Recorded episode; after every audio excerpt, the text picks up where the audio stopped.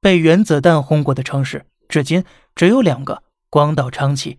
但恰恰是这两个原子弹呢，救了当时的日本。日本无条件投降背后，其实啊，还有一些鲜为人知的真相。今儿呢，咱就一起来了解一下。平时我们听到的说法呀，都是美国原子弹的巨大威力击碎了日本抵抗信心，从而呢，促使日本无条件投降。但是这个说法或许是有漏洞的。如果日本真是惧怕原子弹的威力，那么日本挨了第一颗时，为什么不直接投降，非得挨上第二颗呢？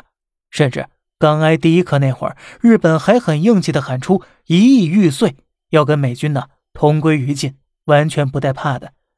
可是为什么呢？你可能会说了，第一颗时啊，日本再赌没有第二颗了，那么日本为什么不能继续赌没有第三颗呢？不过是两个城市嘛。这中间呢，显然还差一些细节，我们一点点的揭开真相。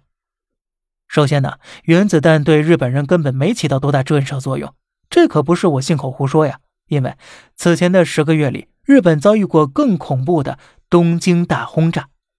一九四五年三月九日夜间，三百三十四架 B 二九直扑东京，轰炸持续两小时，共投下两千余吨燃烧弹。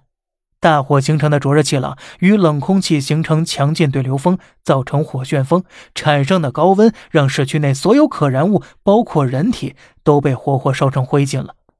而这次轰炸导致东京四分之一面积完全焚毁。大火之后，日本政府花了二十五天才将烧焦的尸体清理干净。五月九日夜间，三百多架 B 二九再次光临东京。五十六平方公里范围内，一切皆为焦土。飞机在二百五十公里外的太平洋都可看到冲天火光。半个月后啊，五百架 B 二九又来了，这次呢，投下了四千余吨燃烧弹。自此，东京全城一半以上的房屋被焚毁了，几乎啊，彻底变成一座死城了。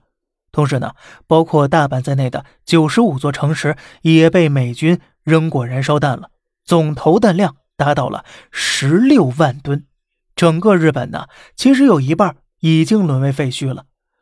所以在日本人眼中啊，原子弹不过是个威力更大些的炸弹罢了。我日本人什么场面没见过？包括日本主战派大臣阿南惟基也说了，原子弹呢还不如燃烧弹吓人呢。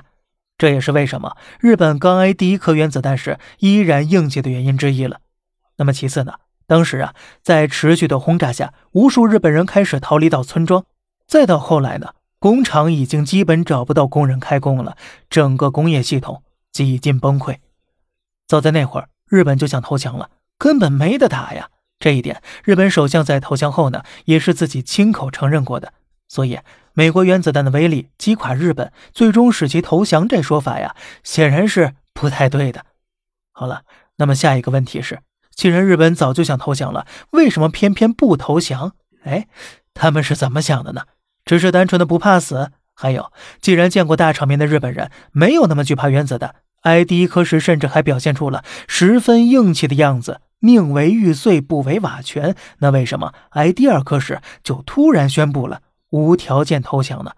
让自己之前的牺牲全部付诸东流呢？